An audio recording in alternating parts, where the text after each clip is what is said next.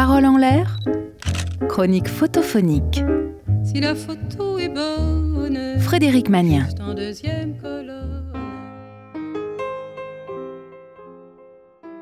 Bonjour et bienvenue dans la chronique photophonique.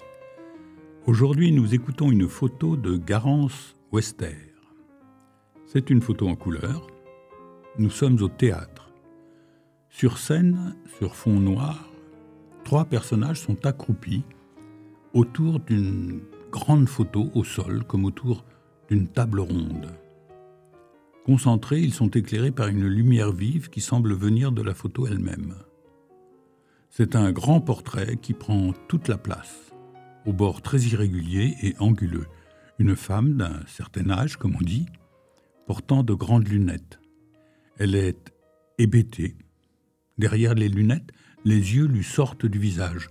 On dirait des yeux de verre, posés dans les orbites, et son regard est assez dérangeant. On peut même lire de la stupéfaction. Les lèvres sont à moitié ouvertes, mais les mots ne sortent pas. Les deux personnages du premier plan sont un peu flous, pris en plein mouvement. À gauche, une jeune femme, à droite, un jeune homme. Au fond, un autre jeune homme, lui, est au contraire très net et on le repère tout de suite à cause de sa chemise très jaune qui flash dans la lumière. Je ne sais pas si ça a de l'importance, mais ils portent tous les trois des lunettes. La femme du portrait porte des lunettes, les trois personnages portent des lunettes. Elles agrandissent les regards. À ce moment-là, elles sont peut-être des sortes d'objets transitionnels permettant l'accès à des visions. Le grand portrait, lui, est composé comme un puzzle d'éclats de miroirs posés, juxtaposés ou se chevauchant. Les personnages sont peut-être même occupés à reconstituer ce grand visage. Il manque encore quelques petites pièces. Leur absence marque quelques brisures noires qui durcissent le portrait. N'ayant pas vu le spectacle d'où est tirée la photo, on se pose beaucoup de questions sur le rapport des trois personnages avec la grande femme du portrait. Le titre du spectacle, Le Grand Saut. S'agirait-il d'un saut dans le passé?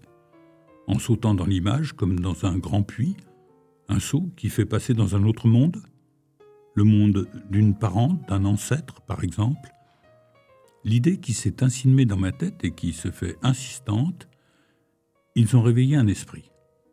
Ils ont reconstitué en lumière une femme qu'ils connaissent tous les trois, qui est peut-être morte, euh, ou très éloignée, ou imaginaire même. Quelque chose comme une apparition.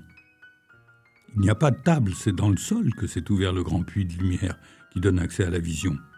Les miroirs permettent l'ouverture du sol. Et pourtant, il n'y a rien d'ésotérique, ni dans ce qu'on aperçoit des costumes, ni dans les attitudes qui font plutôt penser à des gens concentrés sur un travail. On les imagine bien euh, étudiant une grande carte.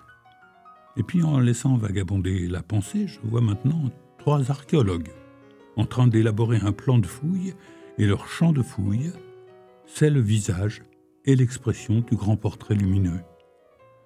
Ils vont chercher l'histoire de cette femme dans les plis de son visage. La photo, bien qu'elle ait figé l'action, ne l'a pas arrêtée. Elle nous laisse libre d'imaginer la suite du spectacle parce que ça ne peut pas finir là-dessus. C'est peut-être d'ailleurs la photo qui laisse penser à un portrait. Mais dans le spectacle, les personnages regardent peut-être euh, un film projeté au sol sur des miroirs. Et la femme ne serait pas muette, mais au contraire, elle leur parlerait.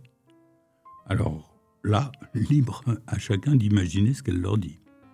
Un film sur lequel les personnages auraient le désir insensé d'intervenir. Toutes les explications s'accumulent sans jamais que l'une ne remplace complètement l'autre. Au final, l'image s'enrichit peu à peu de tous les sens qu'elle nous inspire. L'ensemble de ces interprétations constitue une sorte de millefeuille archéologique.